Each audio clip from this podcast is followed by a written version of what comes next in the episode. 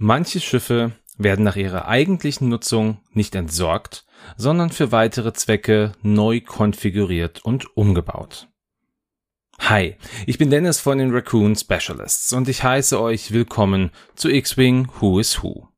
Heute geht es weiter mit den Epic-Schiffen und wir gehen in Richtung der Scum-Fraktion und ich werde in dieser Folge über den Sea Rock und dessen Titel sprechen. Viel Spaß!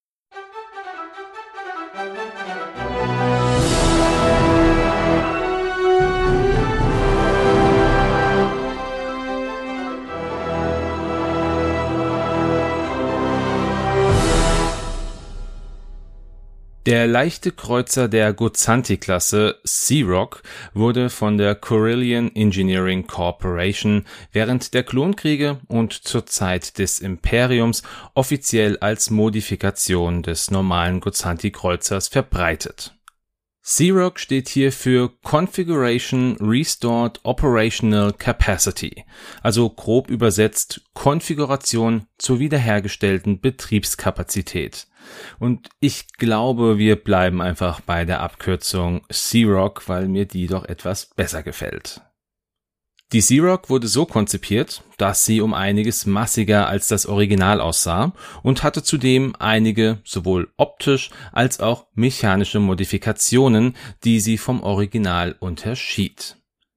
Der Gozanti-Transporter, den wir vom Imperium kennen, hatte im Gegensatz zur Scum-Variante ein weicheres und mehr abgerundetes Rumpfdesign. Das Scum-Design bot mehr Schutz, da die zusätzliche Neigung durch die schrägen glockenförmigen Querschnitte des Schiffs ja zum Beispiel auch Explosionen effizienter ablenken konnte. Diese optische Änderung ließ das Schiff auch größer werden. So war die Sea Rock mit 73 Metern 91 Länge etwa 10 Meter länger als das imperiale Original.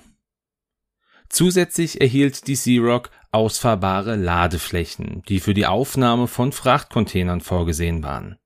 Ergänzend zu den Ladeflächen konnte auch das Innere des Schiffs so umgebaut werden, dass die Xerox rund 40.000 Tonnen Fracht transportieren konnte. Zum Vergleich, ein GR-75 Transporter der Rebellen konnte lediglich 19.000 Tonnen Fracht tragen. Alternativ konnte der Frachtraum auch so umgebaut werden, dass er Hunderte von Soldaten transportieren konnte, anstatt der üblichen 20. Eine letzte Alternative gab der Xerox die Möglichkeit, bis zu vier M3As in seinem Inneren zu transportieren und auch abzusetzen. Die klassische Besatzung der Xerox bestand aus einem Piloten, einem Co-Piloten, einem Ingenieur einem Kommunikations- und Sensor-Operator, zwei Lademeistern und sechs Kanonieren, sofern es sich um keine anders modifizierte Version der Xerox handelte. Trotz seiner enormen Verbesserungen gegenüber dem Original fehlte der Xerox die militärische Sensorphalanx und auch die Geschütztürme. Jedoch wurde er im Vergleich mit dem Original ohne eine künstliche Geschwindigkeitsanpassung gebaut. Diese erhielt die Original Gozanti, um die Inspektoren der Galaktischen Republik zu beschwächtigen, die davon ausgingen, dass die Gozanti für Piraterie genutzt werden würde. Deshalb erhielt die Sea-Rock drei zusätzliche Sublicht-Triebwerke, um die eigene Höchstgeschwindigkeit an gängige andere Schiffe anzupassen Sie konnte eine maximale Geschwindigkeit von 1200 Stundenkilometern erreichen, was an die Geschwindigkeit vom YT 1300 in der Scum-Variante von Lando Calrissian rankommt. Eine enorme Abwertung erhielt die Sea-Rock in Sachen Bewaffnung. Sie hatte lediglich zwei Vierlings-Laserkanonen, die sich auf Bedarf auch ins Schiffinnere ziehen ließen und jeweils an der Ober- und Unterseite des Schiffs angebracht waren Ergänzend dazu hatte das Schiff noch zwei schwere Zwillings-Laserkanonen.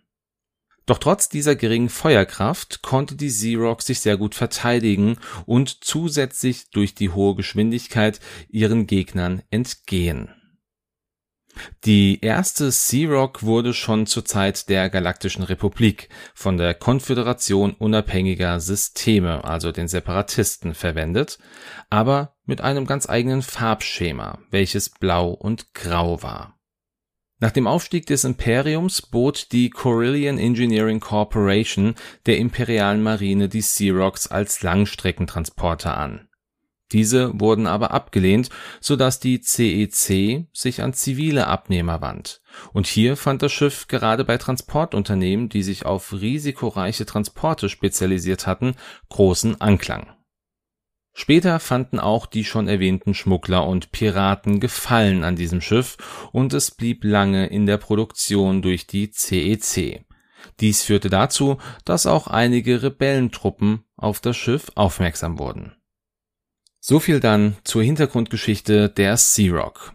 Diese wurde durch die Serie Star Wars Rebels in den Kanon aufgenommen, jedoch im Film Solo A Star Wars Story chronologisch früher eingeführt.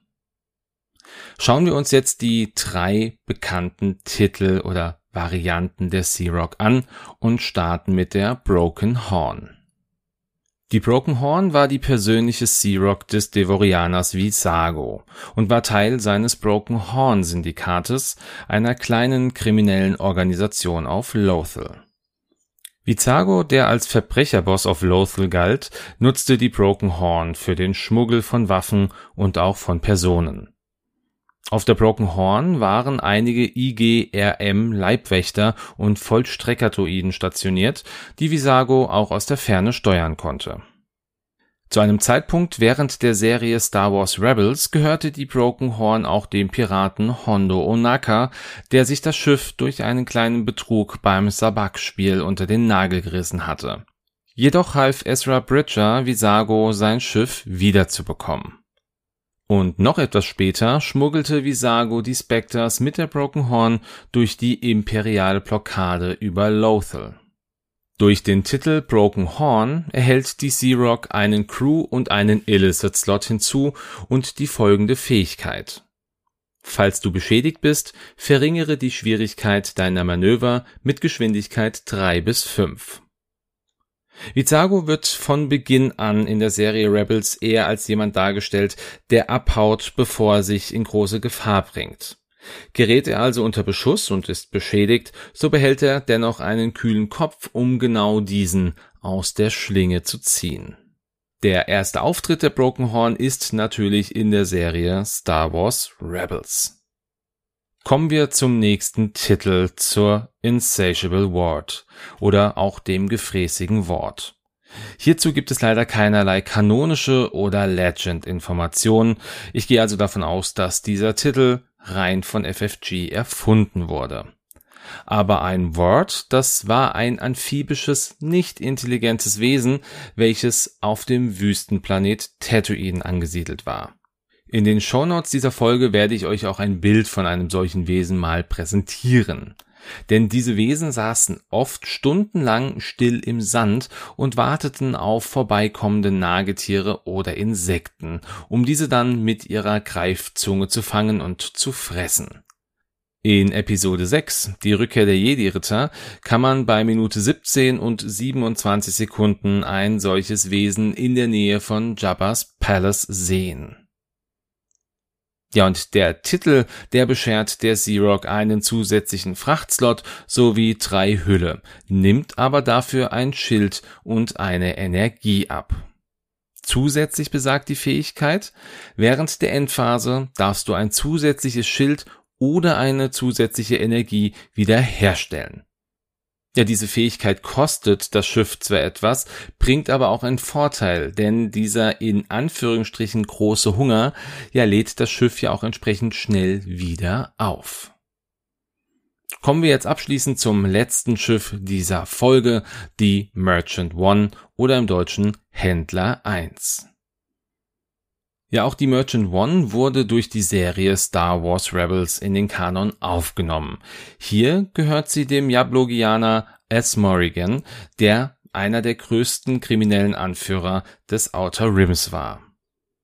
Anders als viele andere Modifikationen der Xerox hatte diese noch eine beachtliche Anzahl von Rettungskapseln, da S. Morrigan sehr darauf bedacht war, sein Leben immer dann zu retten, wenn es notwendig war und keinesfalls sein Leben zu verlieren.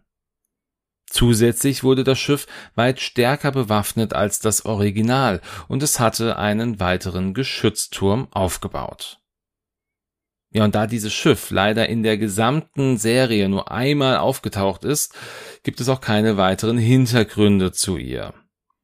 Mit dem Titel Merchant One erhält die Sea Rock sehr passend einen zusätzlichen Geschützslot sowie einen zusätzlichen Team- und Frachtslot. Auch bekommt das Schiff ein rotes Evade und eine Koordination. Die Fähigkeit besagt Bonusangriff. Führe einen Geschützturmangriff durch.